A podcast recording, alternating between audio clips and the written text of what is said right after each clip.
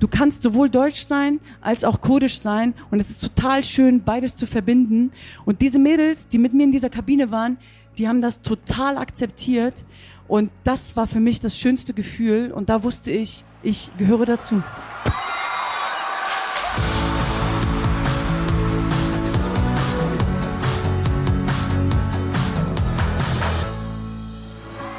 Mehr als ein Spiel. Der Podcast der DFB-Stiftungen Egidius Braun und Sepp Herberger. Und der DFB Kulturstiftung. Mit Nils Stratmann. Und damit herzlich willkommen zu einer neuen Folge Mehr als ein Spiel. Wir sind mal wieder live, wie immer im November, auf der Frankfurter Buchmesse gewesen, im Kulturstadion. Und da haben wir unter anderem mit Tuba Tekal gesprochen. Ex-Fußballprofi, Menschenrechtlerin, jetzt auch Autorin. Und gemeinsam haben wir über ihr neues Buch Tor zur Freiheit gesprochen, aber auch natürlich über ihr soziales Fußballprojekt Die Scoring Girls und über ihr berührendes Leben. Das alles zusammengefasst in ihrem Buch Tor zur Freiheit. Viel Spaß mit der Folge. So, hallo und herzlich willkommen hier um 15 Uhr am Samstagnachmittag im Kulturstadion. Ich bin Nils Stratmann. Ich habe neben mir hier Tuba Tekal sitzen und wir wollen gemeinsam über ihr Buch Tor zur Freiheit reden. Hallo Tuba. Hi. Ich freue mich total, ähm, dass wir beide miteinander sprechen können. Wir saßen auch, ich glaube, das kann ich hier erzählen, wir saßen gerade schon äh, hinten und waren in einem Vorgespräch und äh, waren so vertieft, dass ich irgendwann auf die Uhr guckt und sage, oh scheiße, wir müssen in einer Minute auf die Bühne. Und äh, deswegen sind wir jetzt ein bisschen verspätet, weil wir den Gedanken noch eben zu Ende bringen wollten, weil uns viel verbindet, weil wir viele gemeinsame Freunde haben, weil ich viele Orte, an denen du gewesen bist, kenne, nachvollziehen kann, viele ähnliche Erfahrungen gemacht habe. Von deinen positiven Erfahrungen, über die negativen werden wir sicherlich auch gleich noch sprechen. Und dementsprechend freue ich mich, dass wir beide hier heute gemeinsam sitzen können und schnacken können. Tor zur Freiheit, das kann ich dazu sagen, ist ein Buch über über dein Leben, über das, was du erlebt hast als kurdisch-jesidische Frau, die in Hannover aufgewachsen ist, die Fußballprofi war für Hamburg und für Köln, die Menschenrechtsaktivistin ist, slash Trainerin, slash Sozialarbeiterin mit Hawa Help und den äh, von dir gegründeten Scoring Girls normalerweise, wir zeichnen ja jetzt hier auch einen Podcast auf. Wir sind zwar live, aber wir zeichnen auch einen Podcast auf. Und normalerweise ist in unserem Podcast immer die Frage, analog zum Titel, warum ist Fußball mehr als ein Spiel? Die möchte ich dir auch stellen. Allerdings glaube ich, ist es ganz wichtig, wenn wir über dich und wenn wir über dein Buch sprechen, dass wir ein paar Begrifflichkeiten im Vorfeld einmal klären. Ich habe ja ein paar davon äh, schon gerade reingeworfen. Und äh, allem voran, denn das ist der rote Faden auch im Buch und der rote Faden am Ende auch in deinem Leben. Was sind die Scoring Girls? Das ist ja dein großes Projekt, was dich widerspiegelt in allem, was dich geprägt hat bis heute.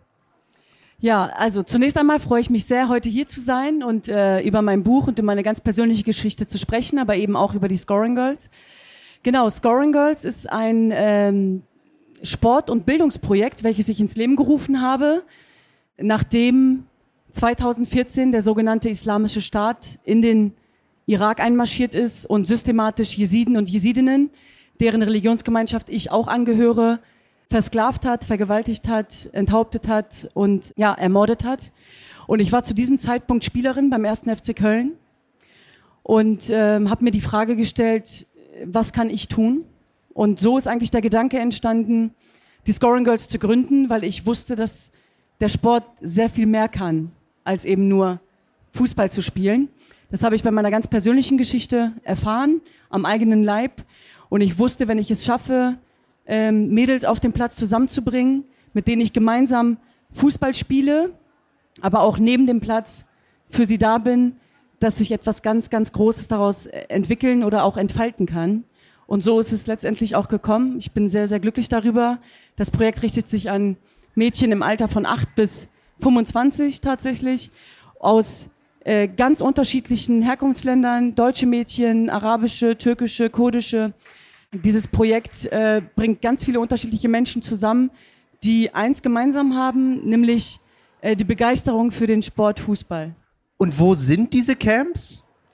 Also wir haben äh, im Moment zehn Scoring Girls Standorte. Wir haben äh, drei davon in Köln, vier in Berlin und drei im Irak in äh, sogenannten IDP-Camps, also Flüchtlingslagern. Und da haben wir dann auch äh, unsere Frauenhäuser und dann habe ich auch mal Fußballplatz da gebaut. Und äh, das sind Camps, unvorstellbar, können, können wir wahrscheinlich gleich noch mal ein bisschen drüber reden, aber da leben die Menschen in Zelten und äh, fast 60, 16 bis 20.000 Menschen. Und dann ist da ein Fußballplatz und sehr viele haben natürlich Lust, Fußball zu spielen, aber die Mädchen kamen da immer zu kurz. Und deswegen war es mir ganz wichtig, auch an die Wurzel zu gehen, nämlich da, wo Unmenschliches geschieht, auch da, auch in Krisenregionen dafür zu sorgen, dass Kinder das Recht haben, Kinder zu sein. Wir haben gerade schon im Vorgespräch darüber gesprochen, dass es für dich und deine Familie gerade äh, mal wieder eine sehr, sehr schwere Zeit ist, weil überall diese Bilder herumgehen, wie die Hamas in Israel wütet und weil du, das hast du genau so gesagt, genau das erkennst, was eben damals der sogenannte Islamische Staat gegenüber den Jesiden gemacht hat, bei, bei diesem Genozid 2014. Darüber wollen wir natürlich sprechen, was damals passiert ist. Ich würde aber auch da gerne noch mal kurz mit dir einordnen. Was bedeutet Jesidentum? Also Jesidentum, das kann ich schon sagen, äh, das ist eine, eine, eine sehr kleine Religion mittlerweile, nur noch, die ähm, vor allen Dingen in diesem Dreiländereck Iran, Irak, Türkei gelebt und ausgeübt wird, ähm, die aber, das haben wir jetzt schon angesprochen, äh, massiv verfolgt wird und dementsprechend eine riesige Diaspora in der gesamten Welt hat. Vielleicht erstmal zu der, zu der Religion. Was bedeutet es, in der Religion Jesiden zu sein? Also genau, du sagst es gerade, es gibt weltweit eine Million Jesiden, davon sind gegenwärtig 500.000 auf der Flucht und leben in sogenannten IDP-Camps. Und ähm, ja, als Jesidin oder Jeside wirst du geboren. Wir sind eine der ältesten Religionen weltweit, ohne ähm, eigenes Land beispielsweise. Wir sind immer auf die Sicherheit von anderen angewiesen. Wir sind keine Schriftbesitzer, also wir haben weder die Bibel noch die Tora noch den Koran und deswegen gelten wir äh, für den sogenannten Islamischen Staat als Ungläubige, als Menschen, die eben enthauptet werden dürfen, vergewaltigt werden dürfen, unsere Frauen auf Sklavenmärkten. Du hast gerade den Genozid ähm, auch mit angesprochen. Also seit 2014 ist da, es ist nämlich ein fortwährender Völkermord, der da stattfindet, weil wir immer noch über 3000 Frauen in IS-Gefangenschaft haben, wo wir nicht wissen, wo sie sind, wo sie sich gegenwärtig befinden. Äh, wir reden von einer Situation, die äh, nicht schön ist für die Jesiden in ihren Herkunftsregionen, weil sie geprägt ist von Verfolgung, und von Unterdrückung. Die größte Diaspora ist tatsächlich hier in Deutschland mit äh, über 300.000 Jesidinnen. Erstreckt sich über Nordrhein-Westfalen und, und Niedersachsen überwiegend. Du bist selber auch in Deutschland geboren und aufgewachsen, in Hannover. Was hat es da bedeutet für dich, eben eine, eine äh, kurdisch-jesidische Frau zu sein hier in Deutschland? Naja, ich war eine Minderheit in der Minderheit. Also ich war nicht nur eine Kurdin, sondern eben auch Jesidin. Und ähm, ja, also mein, meine Kindheit ist natürlich ähm, oder war dadurch geprägt durch Diskriminierung, weil ich irgendwie nie das Gefühl hatte, ich kann über das Jesidentum sprechen, weil eh nie jemand wusste, was sind Jesiden überhaupt. Und 2014 sind wir dann zur berühmten oder eigentlich ja zur Berühmtheit gelangt, aber sehr, sehr schwerwiegenden Berühmtheit. Und ähm, ja, meine Kindheit war eigentlich geprägt davon, irgendwie nie die Jesidin oder Kurdin sein zu dürfen, weil ich immer anders war. Ich muss dazu sagen, ich komme aus einer Großfamilie, ich habe noch zehn Geschwister und auch das war immer äh, für viele der Moment, wo sie mich nicht in irgendeine Schublade stecken konnten. Und wenn man Menschen nicht in Schubladen stecken kann, dann sind Menschen erstmal verwirrt und überfordert und daraus sind dann ganz miese Sprüche entstanden. Ich hatte eine Schulzeit, die nicht so schön war. Ja, ich habe mich eigentlich oft dafür geschämt, woher ich komme oder wer ich bin. Und dafür schäme ich mich heute natürlich. Aber es war eine Zeit, in der ich nicht gerne Jesidin war oder Kurdin war. Ich habe dann oft immer betont, aber ich bin auch Deutsche, ich bin hier geboren, ich bin hier aufgewachsen, ich möchte irgendwann einen Adler auf der Brust tragen, ich möchte für die deutsche Nationalmannschaft spielen. Aber das sind Dinge, die mir mir nicht zugesprochen worden sind. Also das sind Dinge gewesen, die man mir nicht zugetraut hat. Dadurch habe ich natürlich als junges Mädchen oft auch mein Selbstbewusstsein verloren und bin sehr, sehr froh, dass mir der Fußball mein Selbstbewusstsein wiedergegeben hat, aber auch für mich mein Tor zur Freiheit war. Mhm. Gleichzeitig spricht, äh, wenn aus dem Buch, wenn du über deine Kindheit sprichst, spricht da eine große Wärme raus, habe ich das Gefühl. Dass äh, diese, diese große Wärme der, der Familie, diese große Wärme der Gemeinschaft in Linden. Und wir haben auch gerade schon vorher drüber gesprochen, dass ich da viel wiedererkannt habe. Äh, ich bin früher mit meinem Onkel, bin ich viel zu einer armenischen Großfamilie gefahren, die einen Fußballplatz einen eigenen hatten. Und ich war da so gerne und es war so schön. Und ich, für mich waren das immer ganz reiche, tolle Menschen, weil die ein riesen Haus für sich hatten, einen, einen riesigen Fußballplatz für sich hatten, immer für alle gekocht haben. Und ich habe in meiner Kindheit überhaupt nicht verstanden, dass das Flüchtlinge sind, dass das Menschen sind, die, die in ärmlichen Verhältnissen auf, aufwachsen. Ich habe immer nur diese Wärme erlebt. Aber das Interessante an deiner Geschichte ist ja auch, du hast diesen riesigen Kulturschock erlebt. Und der ist nicht der, wie man meinen würde, okay, da kommt, da kommt die äh, junge Frau, das Mädchen aus den jesidischen Gebieten nach Deutschland, sondern der eigentliche Kulturschock war eben ähm, der Umzug von Hannover-Linden mitten im multikulturellen Zentrum raus nach Garbsen, Bärenborstel. Und ich glaube, da haben wir auch eine ganz eindrückliche äh, Lesungsstelle zu jetzt. Ne? Ich würde sagen, bevor wir drüber sprechen, liest du einmal? Ja, gerne. Auf dem Hinweg standen wir im Stau. Und als wir an der Schule ankamen, rannten Tina und ich so schnell wir konnten vom Parkplatz zum Eingang.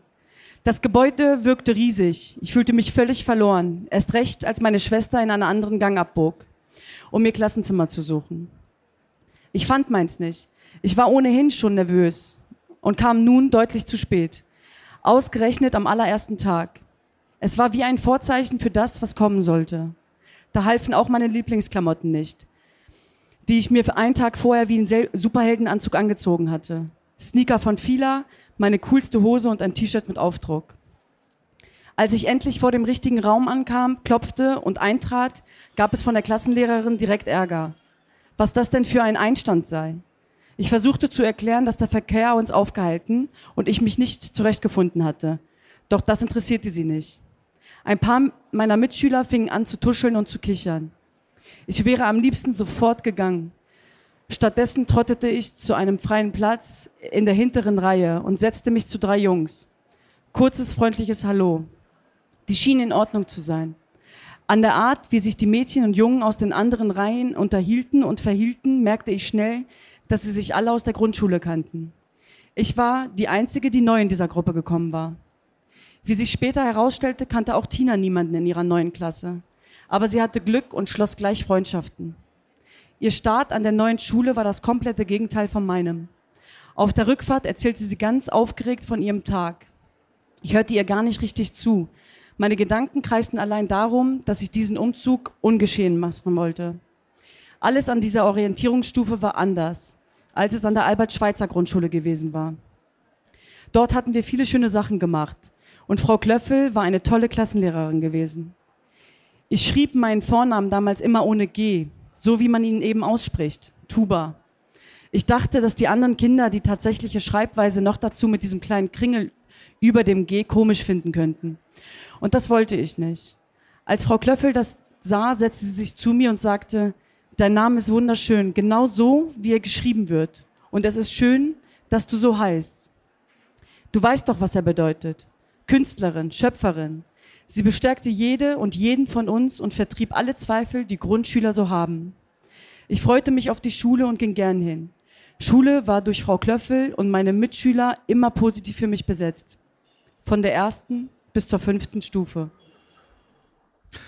Ich mag diese Stelle sehr, weil sie so sehr diesen Gegensatz zeigt und weil sie vor allen Dingen aber die, diese Wärme zeigt und diese, diese positive wie negative Macht, die LehrerInnen haben können auf Menschen. Auf der einen Seite die Lehrerin eben, die, die reinkommt und dich, oder du kommst rein und du wirst erstmal angefangen und auf der anderen Seite diese Lehrerin, die, die deine Sorgen und Nöte erkennt und die dich total in dem bestärkt, was du bist. Und mein Sohn wurde dieses Jahr gerade erst eingeschult und ähm, da wurden alle Namen der Schülerinnen und Schüler vorgelesen und bei fast jedem nicht deutschen Namen hat die Schulleiterin gehakt und hat die Namen nicht richtig hingekriegt. Und ich war so sauer, ich war so wütend. Meine Frau musste sich zurückhalten, dass ich nicht gleich am ersten Tag im Büro der Schulleitung bin, um denen zu sagen, dass das überhaupt nicht geht. Das macht den ersten Tag direkt kaputt. Und eben das Gefühl hatte ich eben auch, dass die schlechtmöglichste Ankunft eben in Garbsen, Bärenborstel. Aber was war denn so der große Unterschied? Vielleicht auch geografisch muss man es vielleicht auch nochmal einordnen für die Leute, die es nicht kennen, zwischen Linden und zwischen Garbsen, Bärenborstel. Zehn Jahre warst du alt beim Umzug, ne? Genau. Ich war zehn Jahre alt und tatsächlich Hannover-Linden, du hast es gerade gesagt, also multiethnisch, multikulturell, da war es egal, wo jemand herkam. Ich bin da aufgewachsen in äh, eigentlich mehr oder weniger, ich habe es gerade gesagt, Großfamilie. Das heißt, wir waren auch davon abhängig, dass äh, die deutschen Nachbarn, deutsche Lehrer, Sozialarbeiter, wir sind äh, oft in einem Spielehaus gewesen, in einem Jugendzentrum, die haben uns alle mit großgezogen und wir sind definitiv auch ein Produkt dieser Solidargemeinschaft. Und das ist das, was ich in Hannover Linden erlebt habe und so sehr geliebt habe in meinen ersten zehn Jahren. dann kam halt dieser Umzug nach äh, Garbsen, Bärenbostel und das war halt komplett konträr. Ein Dorf, wo wir Angst haben, äh, hatten, irgendwie uns komisch zu verhalten. Die haben auch uns auch immer schön beobachtet, ob wir den Müll richtig rausbringen und und und. Und so, so ein Verhalten war das dort. Und ähm, entsprechend war die Schule eben auch. Und du hast es gerade gesagt. Ich hätte natürlich jetzt auch eher, das habe ich in den letzten Lesungen gemacht, dass ich eher die traurige Szene mit der Lehrerin vorgelesen habe. Äh, ein Moment in meinem Leben, der mich jahrelang begleitet hat, muss man dazu sagen. Äh, ganz, ganz schlechte Glaubenssätze, wo eine Lehrerin mir ins Gesicht sagt, dass sie nicht an mich glaubt und dass ich auch nur Putzfrau werde, so wie meine Mama. Und für mich war es wichtig, an dieser Stelle muss ich dann immer weinen und das wollte ich heute nicht. Und deswegen habe ich dann gesagt, ich lese heute mal den positiven Teil vor, weil ich es auch wichtig finde, dass es natürlich auch andere Menschen gibt und andere tolle Lehrer gab, die mich dann natürlich auch gestärkt haben und wie wichtig es ist, und das ist vielleicht auch der rote Faden zu den Scoring Girls, Menschen um sich herum zu haben, die zum einen an einen glauben, einem Mut zusprechen und ähm, einem sagen, dass es okay ist, dass man ist, wie man ist. Und dass es auch okay ist, in keine Schublade zu passen. Und ich glaube, das ist total wichtig. Und ich möchte eben dieses Positivbeispiel sein, wenn ich an die Scoring Girls denke. Ich möchte die Lehrerin sein, die sagt, es ist gut, dass du so bist, wie du bist. Und nicht die Lehrerin, die zu mir sagt, aus dir wird eh nichts. Und ich glaube, es ist total wichtig, dass wir uns mit diesen Menschen umgeben, die uns äh, positiv zusprechen. Drei Jungs wurden gerade auch in der Passage angesprochen, äh, Erdal, Hassan und Enver, die eine ganz wichtige Rolle dann auch für dich gespielt haben. Nicht nur, weil sie auch Jesiden waren, wie sich dann rausgestellt haben, sondern vor allen Dingen, weil sie dich mit auf den Bolzplatz genommen haben. Und äh, wir nähern uns also langsam weiter den Scoring Girls. Jetzt kommen wir nämlich zum Fußball. Die Jungs haben dich, haben dich mitgenommen und ab da konntest du irgendwie mehr mehr dazu oder es hat sich etwas in deinem Charakter getan. Du hast dich, du hast dich verändert. Wie ist das gekommen? Was hat der Fußball dir bedeutet? Ja, das Tolle an diesen drei Jungs war tatsächlich, dass sie keine Unterschiede gemacht haben. Mal war es gut, mal nicht so gut, aber es war halt total schön, dass ich, ähm, dass sie mir erlaubt haben, dem Mädchen, das, dem einzigen Mädchen, äh, mit ihnen Fußball zu spielen. Bedingt natürlich auch dadurch, dass ich Fußball spielen konnte, gehe ich von aus. Und ähm, also die Leidenschaft alleine hätte nicht gereicht, glaube ich. Und äh, es war total schön, dass sie mich haben teilhaben lassen. Und ich sie davon überzeugen konnte, dass ich genauso gut Fußball spielen kann wie sie. Und ich muss aber dazu sagen, dass ich auch dort trotzdem eine Rolle gespielt habe. Es hat mich total frei gemacht und ich habe es geliebt, auf dem Platz zu stehen. Aber ich war ein anderer Mensch, wenn ich mit den Jungs war. Ich war ein anderer Mensch, wenn ich in der Schule war und ich war ein anderer Mensch zu Hause. Das heißt, ich habe drei unterschiedliche Tubas gespielt, was sehr, sehr anstrengend war. Zu Hause war ich die treue Tochter. In der Schule war ich das Mädchen, die resigniert hat, die nur noch das gemacht hat, was die Lehrer eh von ihr erwartet haben. Und auf dem Fußballplatz war ich die Coole. Also ich musste genauso cool sein wie die Jungs und ich musste so laufen wie die Jungs und mich so anziehen wie die Jungs, damit ich eben Teil von denen bin. Und ich konnte auch da nicht die Tuba sein, die ich eigentlich sein wollte. Und trotzdem war der Fußballplatz der Ort, der mir am besten gefallen hat, weil ich in den Momenten, wo dann gepfiffen worden ist und wo wir gesagt haben, wir spielen jetzt, alles andere vergessen war. Und da war ich zu 1000 Prozent Tuba, als ich dann Fußball gespielt habe. Und das habe ich sehr geliebt und deswegen weiß ich, was der Fußball auch mit Menschen machen kann oder was für Energien der freisetzen kann. Und damit sind wir dann auch bei unserer Auftaktfrage für den Podcast. Warum ist Fußball mehr als ein Spiel? Ich bin davon überzeugt und ich glaube, da, da müssen wir viel mehr erzählen, dass der Fußball natürlich sehr unterschiedliche Geschichten erzählt, aber auch sehr schöne Geschichten erzählt. Nämlich die von jungen Menschen, die oft nicht wissen, wohin mit sich oder oft nicht äh, wissen, ob sie Teil von etwas sein können oder dürfen. Und was mir der Fußballplatz gelehrt hat, ist definitiv, ich kann Teil von etwas sein, von einer Gemeinschaft sein und gleichzeitig, und das war das Schönste eigentlich, in dem Moment, wo ich Fußball gespielt habe, habe ich all das Selbstbewusstsein, was ich da bekommen habe, ähm, adaptiert und mit in die Schule genommen. Und auf einmal wurde aus der äh, Vierer-, Fünfer-Schülerin eine Zweier-, Dreier. Und immer noch keine Einser, aber immerhin eine Zweier-, Dreier-Schülerin. Und Schulsprecherin, ne? Und Muss man auch nicht und unter den Schulsprecherin, ja. Also Dinge, die ich für mich selbst auch nie für möglich gehalten habe, sind dann passiert. Und das wirklich durch den Fußball. Also der hat sehr viel Energie freigesetzt und ich bin davon überzeugt, dass es beim Fußball auch nicht nur darum geht, was auf dem Platz passiert, sondern was eben auch neben dem Platz passiert. Und deswegen war es mir so wichtig, eben genau so ein Projekt wie die Scoring Girls ins Leben zu rufen.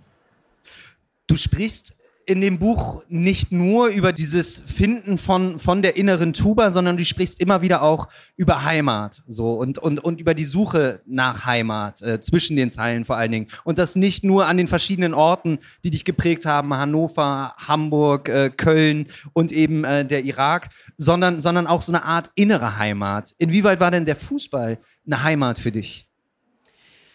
Also der erste Tag, als ich mit Training angefangen habe, äh, damals TSV Havelse, ich war gerade 16 Jahre alt, da habe ich das erste Mal Vereinssport gemacht, weil ich nicht wusste, dass es für mich auch gilt. Also ich wusste nicht, dass es das Nachdem für mich es auch auch ein gibt. langer Kampf mit deinen Eltern war? Absolut. Also meine Eltern äh, haben das gar nicht gut geheißen, dass ich jetzt irgendwie die Leidenschaft, äh, Fußball zu spielen habe. Also haben sie mir dann auch erstmal verboten. Und dann habe ich mit 16 angefangen, Fußball zu spielen im Verein. Und dann war ich irgendwann in der Kabine und alles äh, deutsche Mädchen und ich dann mittendrin. Und aus irgendeinem Grund habe ich dann in der Kabine kurdische Musik angemacht. Und wir haben davor noch Pur gehört und ähm, andere Schlager, wie das so ist in der Fußballkabine. Und dann habe ich halt angefangen, äh, kurdische Musik anzumachen. Und die Mädels sind so darauf abgegangen, dass ich dann in diesem Moment begriffen habe, hey, du kannst sowohl deutsch sein als auch kurdisch sein. Und es ist total schön, beides zu verbinden. Und diese Mädels, die mit mir in dieser Kabine waren, die haben das total akzeptiert. Und das war für mich das schönste Gefühl. Und da wusste ich, okay, wow, ich ähm, gehöre dazu. Was waren oder sind neben dem Fußball andere Heimaten für dich? Hast du mehr als eine Heimat? Oder ist das, wie, wie definierst du das? Also als Kölnerin sage ich jetzt natürlich Home is where the dome is. Nein, aber nee, tatsächlich habe ich natürlich viele Heimaten. Das ist äh, total schön und ich glaube immer da, wo das Herz auch aufgeht und auf dem Fußballplatz, das ist für mich natürlich die schönste Heimat, weil sich da die Tuba so entfalten und entwickeln konnte, ähm, wie sie tatsächlich ist. Aber für mich war auch ein game-changing Moment 2021, als ich das erste Mal in den Irak gereist bin. Als ich das erste Mal dort vor Ort war und ich auf einmal am Flughafen ankam und alle Kurdisch gesprochen haben und ich mir die Frage gestellt habe, was geht denn hier ab? Und ich mich so heimisch gefühlt habe. Das heißt, ich habe mich nach etwas gesehnt, was ich da dann bekommen habe. Das beschreibe ich im Buch eigentlich auch total schön. Ja, also ich habe mir hat Ja, die ganze du. Zeit etwas gefehlt und ich wusste nicht, was es ist. Und als ich dann da vor Ort war, wusste ich, was es ist, nämlich die Wurzeln. Also ich bin ja zurück zu meinen Wurzeln gereist und das war etwas ganz, ganz Schönes und ich glaube, dass Identität auch eine ganz, ganz große Rolle spielt äh, bei jedem Menschen und dass es wichtig ist zu wissen, woher man kommt und wo die Wurzeln herkommen und meine Eltern sind ja damals geflüchtet und wir kannten immer nur die Geschichten und Deine Eltern sind aber nicht aus dem Irak, sondern aus der Osttürkei. Osttürkei, geflüchtet. genau, das ist dieses Dreiländereck, also ein Katzensprung sozusagen. Genau, und deswegen, wir kannten immer nur die Geschichten und ähm, es war total schön, aber dahin, die, dahin zurückzugehen und das alles zu erleben und zu fühlen und auch, dass all die Geschichten auf einmal Gesichter bekommen haben. Und ähm, das hat schon auch was mit mir gemacht. Und damit kommen wir zur nächsten Frage und wieder ein Stück näher zu den, zu den Scoring Girls. Und das möchte ich mit einer kleinen Anekdote einleiten. Wie können wir für Menschen, die aus den unterschiedlichsten Regionen kommen, gemeinsam Heimat schaffen? Und da, da spricht aus mir ganz stark äh, der Bremer. Ich habe mich damit ganz viel auseinandergesetzt. Was ist eigentlich Identität? Was ist eine gemeinsame Identität? Was, was, was macht eine Heimat aus? Ich weiß noch ganz genau 2016, da stand Werder im Abstiegskampf und am letzten Spieltag haben sie gegen Frankfurt ges äh, gespielt und in der 83. Minute hat äh, Papi Giloborgi das 1 zu 0 für Werder gemacht. Dadurch sind sie nicht abgestiegen, sind in der Liga geblieben. Und ich war mit meinen beiden Brüdern im Stadion und wir sind alle komplett ausgerastet, haben, haben, haben geschrien, haben geheult, haben, haben uns gefreut. Alle sind auf dem Platz und mit diesem Sieg, mit diesem Nichtabstieg haben ähm, einige Kirchen in Bremen die Kirchenglocken angestellt. So, und das war einfach ein ganz, ganz identitätsprägender Moment. Ich würde behaupten, ähnlich wie bei 2004 bei der Meisterschaft in Bremen. Das verbindet einen. Das sind Erfahrungen, die alle Menschen dort gemacht haben. Das ist etwas, was, das ist eine gemeinsame Erinnerung, die man geschaffen hat. Und äh, das ist, das ist etwas, glaube ich, wie man, wie man Heimat schaffen kann, wie man eben, ja, man muss es hinkriegen, gemeinsame, positive Erinnerungen zu kreieren. Und ich glaube, da ist Scoring Girls eben ein Projekt, was genau das machen kann.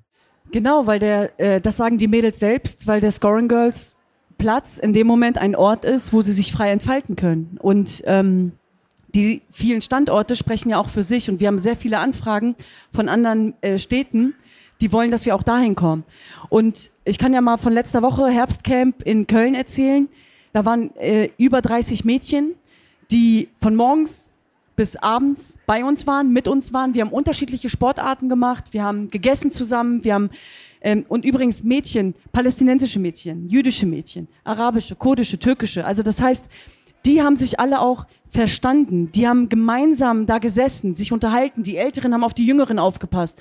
Es war, da ist etwas zusammengekommen und ähm, was was wir uns eigentlich alle mal, also wo wir Erwachsene ganz viel von abgucken können, definitiv. Und es ist total wichtig, dass wir diese Orte schaffen, die ein Gefühl von Heimat haben, die ein Gefühl von äh, Heimat geben. Und ich glaube, äh, bei diesen Scoring Girls ist es tatsächlich so, deswegen kommen die ja auch so oft und sind sie auch immer da und äh, sind die Standorte auch immer überfüllt, weil sie sagen, äh, bei den Scoring Girls kann ich sein, wer ich bin. Und äh, das ist wie ein Zuhause und das ist wie Familie für mich. Und was Scoring Girls aber auch macht, ist ja nicht nur Fußball spielen. Ich meine, ich kann euch mal eine Geschichte erzählen von einem jungen Mädchen, die anderthalb Jahre keinen Schulplatz hatte, als sie hergeflüchtet ist. Und wir haben dafür gekämpft, äh, dass sie diesen Schulplatz endlich bekommt. Ich kann auch von einer, letzte Woche habe ich eine WhatsApp, wir haben natürlich sehr viele Scoring Girls WhatsApp-Nachrichten, wo ein Mädchen reinschreibt, ein jesidisches Mädchen, ich habe gehört, wir können jetzt alle abgeschoben werden. Was bedeutet das konkret? Was soll das? Mit ganz vielen Fragezeichen. Und dann bin ich sehr, sehr froh, dass wir natürlich auch äh, pädagogische Mitarbeiterinnen haben, Kolleginnen haben, Mitarbeiterinnen haben, die sofort darauf reagieren können und sagen, hey, ich rufe dich jetzt mal kurz an. Und wir haben gerade über das Thema der Jesiden gesprochen. Sie haben es gerade nicht leicht, denn all diese Jesidinnen und Jesiden sollen abgeschoben werden in den Irak zurück. Und ich kann euch sagen, ich war in diesem Jahr fünfmal dort. Es ist nicht sicher da. Es ist nicht sicher da. Ich poste nicht in Echtzeit. Ich sage nicht, wo unsere Camps sind, aus Sicherheitsgründen. Und diese Menschen, die jetzt mehr als die Hälfte ihres Lebens schon in Deutschland sind, ihr Abitur machen, äh, studieren wollen, diesen Menschen sagen wir jetzt, sie sollen abgeschoben werden. Und das können wir nicht zulassen. Und deswegen kämpfen wir natürlich auch mit Havar Help, aber auch mit den Scoring Girls dafür, dass das eben nicht geschieht. Denn der Irak ist kein sicheres Herkunftsland. Vor allem nicht für Jesiden, Jesidinnen. Und die Mädels fragen mich, was, was können wir dagegen tun? Wir wollen auch laut werden. Wir wollen auch was sagen. Und ähm, ja, sie werden jetzt Videos aufnehmen, wo sie darüber sprechen. Und zwar auf Deutsch. Und äh, das ist, wenn wir sie fragen, äh, was ist eure Heimat, dann sagen sie Deutschland. Sie, sie wollen nicht zurück. Und ich glaube, das ist total wichtig, dass wir auch darüber sprechen, was da gerade auch im Umlauf ist und wie viele Unsicherheiten auch entstehen und Ängste. Und dass Scoring Girls in diesen Momenten natürlich ein Ort ist, der diese Ängste und Sorgen auch auffängt, wahrnimmt, ernst nimmt. Und ähm, ich finde es total wichtig. Und wenn wir zum Beispiel auch über Mädels sprechen, ich meine, ich habe mit 16 nicht gewusst, dass Vereinssport auch für mich gilt. Das wusste ich einfach nicht. Das waren Freunde von meinem Bruder, die gesagt haben, melde sie doch mal in einem Frauenverein an. Und da wusste ich erst, oh, okay. Aber ich habe ja gerade schon erzählt, Großfamilie, elf Kinder, nicht viel Geld. Das heißt, meine Eltern konnten sich das auch damals nicht leisten. Mein Bruder hat das dann übernommen von seinem Geld, von seinem Arbeits ähm, Ausbildungsplatzgeld. Und ähm, auch die Scoring Girls haben diese Probleme. Das heißt, was wir ja auch machen, ist, dass wir talentierte Mädchen dann vermitteln an Vereine. Wir haben mittlerweile 15 Mädchen, die wir schon vermitteln konnten. Jetzt haben wir aber gegenwärtig das Problem, und das ist nicht viel Geld pro Mädchen, weil die Vereine kommen uns auch entgegen, 40 äh, Euro im Jahr, das ist nicht viel, sagen wir jetzt, aber das ist nicht zu bewerkstelligen für die Familien und dafür fehlt es an Geldern. Wenn wir dann über Ausrüstung sprechen, Fußballschuhe, das sind alles Dinge, da äh, braucht es auf jeden Fall mehr monetäre Unterstützung, aber eben auch ja auf Verbandsebene, auf Vereinsebene, vielleicht auch Strukturen, die niedrigschwellig sind. Und da würde das, das würde ich mir tatsächlich ein bisschen mehr wünschen an alle Podcast-Hörerinnen und Podcast-Hörer, alle wichtigen Infos, äh, wo man wie spenden kann, findet ihr natürlich auch in den Show Notes. Hier live haben wir jetzt keine Show Notes, aber ich bin mir sicher, ihr, ihr könnt uns gerne auch gleich nach der Veranstaltung genau darauf noch ansprechen. Wer dich ganz stark unterstützt hat bei der, bei der Gründung der Scoring Girls, war natürlich nicht nur deine Familie, sondern auch dein damaliger Verein, der erste FC Köln. Und ähm, das Buch ist nicht nur eine Geschichte über, über eine Großfamilie, die die äh, aufgrund äh, prekärer Bedingungen in der Heimat in Hannover äh, leben und, und du dort aufwachsen musste, sondern es ist vor allen Dingen auch eine Erfolgsgeschichte im Fußball. Und ich würde ganz gerne dazu auch noch mal was äh, gelesen bekommen. Vielleicht einmal kurz zur Einordnung. Also dein Weg ging dann vom TSV Havelse, wo du angefangen hast, relativ schnell zum Hamburger SV, wo du auch deine ersten Einsätze in der äh, Frauen-Bundesliga damals bekommen hast, ein wahnsinnig tolles Tor geschossen hast gegen Turbine war es, ne? Turbine Potsdam zum 2 zu 2 damals. Ähm, daraufhin äh, die Tür noch ein bisschen weiter geöffnet wurde und du dann aber einen in Anführungszeichen Rückschritt gemacht hast, um nach Köln zu gehen und dort gemeinsam etwas aufzubauen. Und in dieser Kölner Zeit sind wir jetzt. Genau das Jahr des Genozids an den Jesiden. Ich arbeitete viel in dieser Phase und war zu einem ähnlichen Rhythmus zurückgekehrt wie in der Saison 2010, 2011. Früh aufstehen, die ersten Stunden als Personal Trainerin geben, an trainingsfreien Vormittagen im Fitnessstudio arbeiten, zurück in die Wohnung, Tasche packen, ab ins Fußballtraining und am Wochenende natürlich die Spiele. Nun kam eine zusätzliche Intensität durch die Sorgen um unsere Glaubensgemeinschaft hinzu. Was im Irak passierte, beeinflusste mich in dieser Zeit enorm und ich brauchte den Fußball, um Kraft zu schöpfen und alles andere zu verarbeiten. Das, was mir der Fußball gab, empfand ich angesichts dessen, was andere erleiden mussten, als noch ein größeres Privileg. Der Platz war mein Zufluchtsort. Hier konnte ich innehalten und die schrecklichen Bilder für einen Moment ausblenden. Fußball fühlte sich an wie eine heilende Kraft. Mein Team war mein Rückhalt. Wir rauschten durch die Liga, bis auf ein 3-3 gegen den ersten FC Saarbrücken und ein 1-1 gegen die TSG Hoffenheim 2 haben wir keinen Punkt abgegeben. Wir stellten die beste Offensive und die beste Defensive. Und sicherlich auch die in keiner Statistik erfasst größte mannschaftliche Geschlossenheit. Wer vorn spielte, tauchte auch mal hinten auf, wenn es sein musste. Und umgekehrt, ohne dass es unsere Balance in Gefahr brachte. Wir waren ein funktionierendes, sich blind verstehendes Gefüge, wie ich es zuvor noch nie erlebt hatte. Mit einem 4-1 in unserem geliebten Franz-Kremer-Stadion gegen den FFC Frankfurt 2 sicherten wir uns vorzeitig die Meisterschaft. Als das nach dem Schlusspfiff alle realisierten, fiel eine Menge von uns ab. Es war, als ratterten uns alle verpassten Chancen der vergangenen Jahre durch den Kopf. Endlich, endlich, endlich war es soweit. Wir hatten es geschafft. Wir würden in die erste Bundesliga aufsteigen. Vier Spieltage standen noch an und wir setzten uns ein Ziel. Wir wollen ungeschlagen Meister werden. Wir gewannen 4-1 gegen Würzburg, 3-0 gegen Kreilsheim, 1-0 gegen Sindelfing. Zum Abschluss stand am 15. Mai ein Heimspiel gegen den FC Bayern 2 auf dem Plan. 2155 Zuschauer waren gekommen. Die Kulisse war unglaublich. Als wir einliefen, bekamen wir Gänsehaut. Und das Beste, wir hatten nichts zu verlieren. Die Bayern gingen in der 20. Minute in Führung, aber nach dem Ausgleich durch Yvonne Zelinski gaben wir die Partie nicht mehr aus der Hand. Lise Munk und Anna Gerhardt erhöhten. Dass es noch einen Elfmeter für die Bayern gab, geschenkt. Wir gewannen 3-2 mit dem größten Selbstvertrauen. Und dann, nach dem Schlusspfiff, gab es wirklich kein Halten mehr. Der Nachmittag dieses Pfingstmontages wurde zu einer riesigen Party. Ich muss dazu sagen, ich habe im Vorfeld versucht, äh, Fragen und Stimmen von deinen ehemaligen Mitspielerinnen äh, zu bekommen, um sie hier auf der Bühne zu stellen. Aber ähm, die, die ich bekommen habe, gehören alle nicht auf eine Bühne. Die, die müssen wir. Kann ich mir vorstellen, äh, ja. Die müssen wir im Backstage stellen, aber eine äh, ehemalige Gegnerin von dir hat sich geäußert. Hallo ihr Lieben. Ähm, ja, liebe Tuva, du bist und bleibst ein absoluter Herzensmensch. Ähm, dafür bin ich sehr dankbar, dass du so bist, wie du bist. Und ich darf äh, heute eine Frage dazu steuern. Die erste wäre, welchen Promillegehalt hattest du, als du bei uns in der WG-Küche damals alle zu Tränen gerührt hast, indem du einfach nur die Geschichte der Jesidin erzählt hast und wir auf einmal alle heulend bei uns da äh, in der Küche saßen.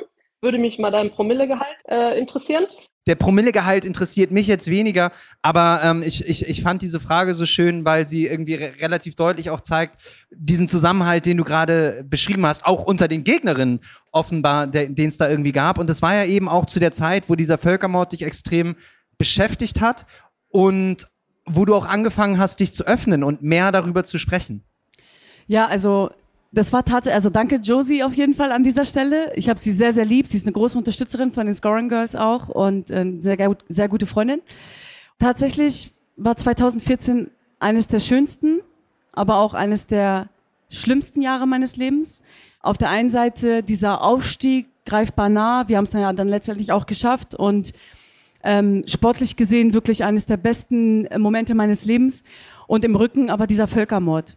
Und ich musste beide Dinge verbinden, weil ich sonst, glaube ich, nicht klargekommen wäre. Ich musste das irgendwie verarbeiten und ich war sehr, sehr glücklich und sehr froh darum, dass ich Mitspielerinnen hatte, aber auch einen Verein hatte, der das sehr ernst genommen hat und mich da total unterstützt hat.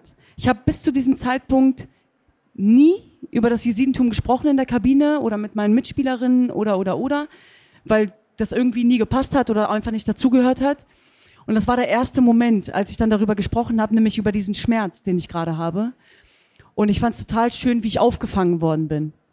Und ähm, der Fußballplatz hat mich eigentlich gerettet in diesem Moment. Und deswegen war es ähm, auch sehr schön, dass wir es dann geschafft haben, mit der Mannschaft da diesen Aufstieg wirklich klar zu machen. Endlich, nach Jahren, wo es nicht geklappt hat. Über Promille, äh, ja, Gehalt werde ich auf gar keinen Fall sprechen. Meine Scoring Girls hören vielleicht zu. Aber ich habe Also eigentlich null, nur du Wasser warst getrunken. komplett nüchtern. Ich habe ich hab nur Wasser getrunken natürlich.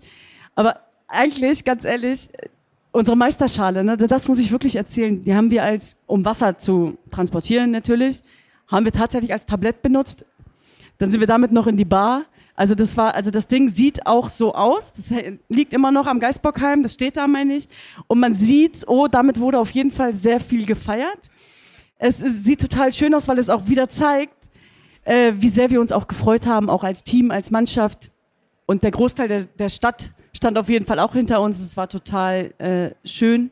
Und das hat mich äh, sehr, sehr, also sehr viel Rückhalt gegeben und sehr getragen in dieser Zeit. In Köln gab es dann auch den ersten Standort der Soaring Girls. Es kam dann relativ schnell, kamen zwei Standorte in Berlin dazu und dann und damit endet das Buch. Deswegen habe ich gerade, äh, habe ich gerade, oh, so viele sind es mittlerweile. Es endet mit dem vierten Standort im Irak damals und deiner Reise in den Irak. Wie war das? Du hast es schon so ein bisschen angerissen, was das für ein Gefühl für dich war, dort anzukommen. Und wir haben auch, glaube ich, schon ähm, den, den Völkermord so erwähnt, dass man versteht, was da passiert ist. Aber vielleicht noch mal ganz deutlich, wie ist die Situation heute im Irak für die Jesidinnen und für äh, Jesiden? Wie ist diese Situation in diesen Camps? Wie hast du das damals erlebt?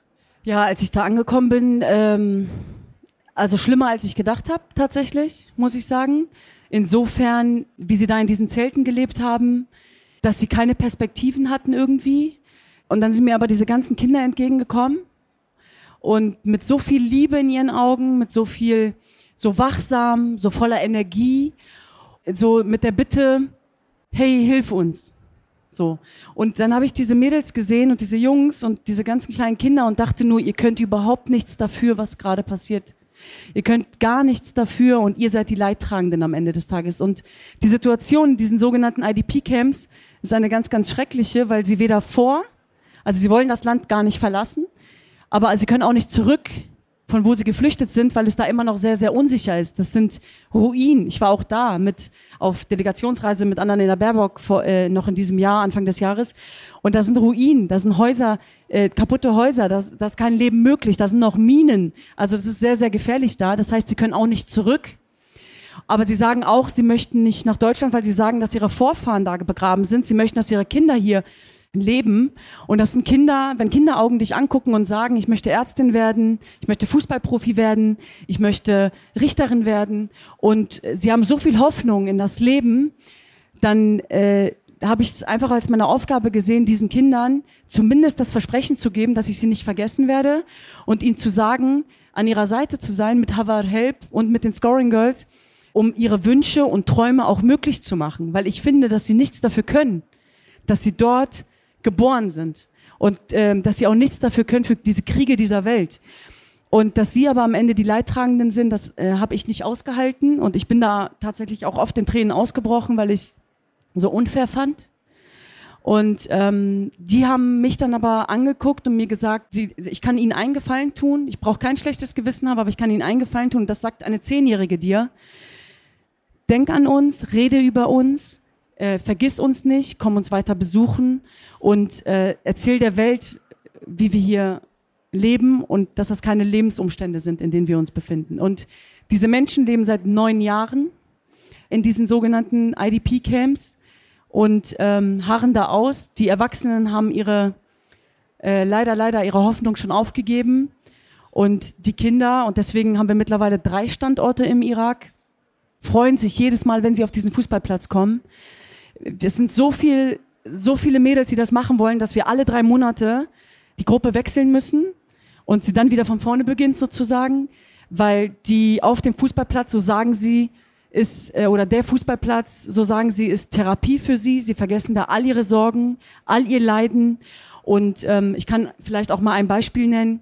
Äh, Berivan heißt sie und ihre Mutter war, hat sich vor mich hingekniet, weil sie mir danken wollte. Und das konnte ich natürlich nicht zulassen. Aber sie hat mir dann die Geschichte erzählt, dass Berivan sich das Leben nehmen wollte, als sie in diesem Camp angekommen sind, weil sie keine Perspektive für sich gesehen hat. Berivan ist 16 Jahre alt zu dem Zeitpunkt und hatte mehrere Selbstmordversuche hinter sich.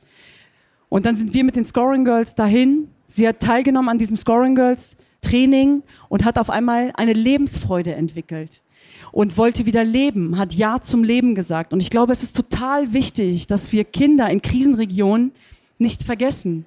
Dass wir nicht vergessen, dass auch sie Träume und Wünsche haben. Dass wir nicht vergessen, dass sie nichts dafür können, was andere sozusagen machen und dass auch sie das Recht haben, Kinder sein zu dürfen und Träume und Wünsche zu haben. Und wir werden alles daran setzen, mit unserer Menschenrechtsarbeit, sie dabei zu unterstützen und sie zu tragen und ähm, alles daran setzen, dass sie auch nicht in Vergessenheit geraten. Und deswegen bin ich sehr, sehr froh, solche Bühnen zu haben, weil es nie nur um mich geht, nie nur um mein Buch und meine persönliche Geschichte, sondern es darum geht, die Geschichten der Menschen sichtbar zu machen, die oft nicht gehört werden, zu leise sind, äh, vielleicht kein Mikro in der Hand haben. Und genau darum geht es am Ende des Tages, nämlich um Menschlichkeit und um Menschlichkeit über die eigene Betroffenheit hinaus. Ich glaube, da sind wir schon beim guten Schlusswort angekommen. Eine letzte Frage habe ich noch, beziehungsweise ich muss sagen, haben wir noch. Ähm, und die kommt wieder von Josephine Henning. Wie zur Hölle schafft man das, ähm, bei dem tollen Projekt mit den Scoring Girls, was du hast. Und ich habe ein paar deiner Mädels kennengelernt, die bei mir mutig über ihre Story geredet haben, was sie nur können, weil sie so lange schon bei dir sind und irgendwie aufmachen. Und äh, das hat mich wahnsinnig berührt. Wie schafft man das, Jahr für Jahr immer wieder sich für Fördertöpfe zu bewerben, Antragsverfahren durchzugehen, wieder da, um, um Geld zu bitten oder zu sagen, ist es förderwürdig, hier, mach doch was. Und äh, trotzdem werdet ihr immer größer und baut den nächsten Standort und so weiter. Aber wie zur Hölle schafft man das dann nicht crazy zu gehen, weil man eben nicht einen riesen, riesen, riesen Wirtschaftspartner hat, der sagt, hey, wisst ihr was, damit ihr mal ein bisschen Sicherheit habt, finanziere ich den ganzen Bums für fünf Jahre. Und, ähm, und wie doll könnte sowas helfen? Ähm, ja, Fragezeichen. Du kannst wählen, welche. Äh, viel Spaß euch. Wie kann man euch helfen? Wie kann man euch, wie kann man euch finanzieren? Wie kann man vielleicht mit Sachspenden oder ähnlichem helfen? Wie kann man die Scoring Girls unterstützen? Ja, tatsächlich monetär auf jeden Fall. Also mit zehn Standorten kann sich jeder vorstellen. Das mache ich natürlich nicht alleine. Ich habe ein Riesenteam von pädagogischen Mitarbeitern.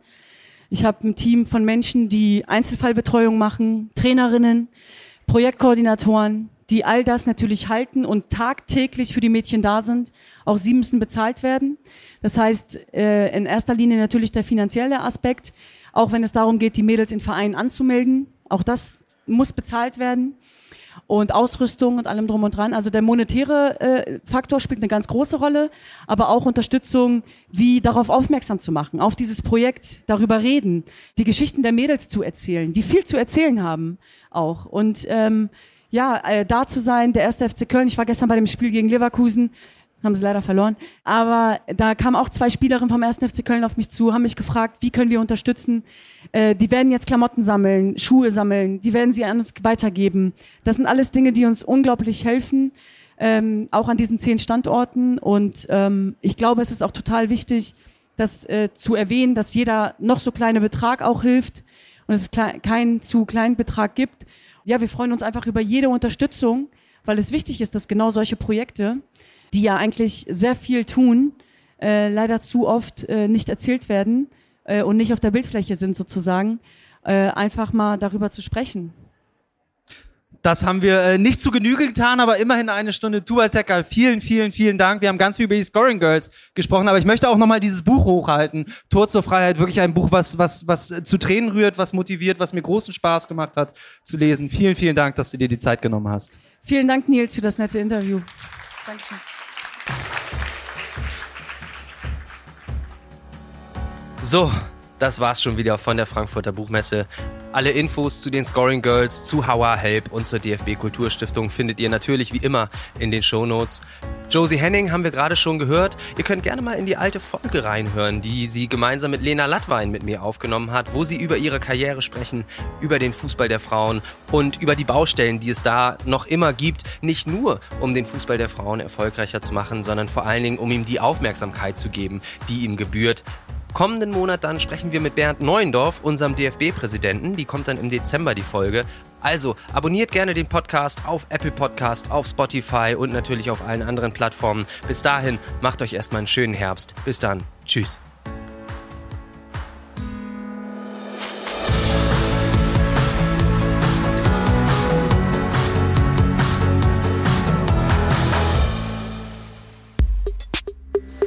Mehr als ein Spiel, der Podcast der DFB Stiftungen ist eine Produktion von Maniac Studios.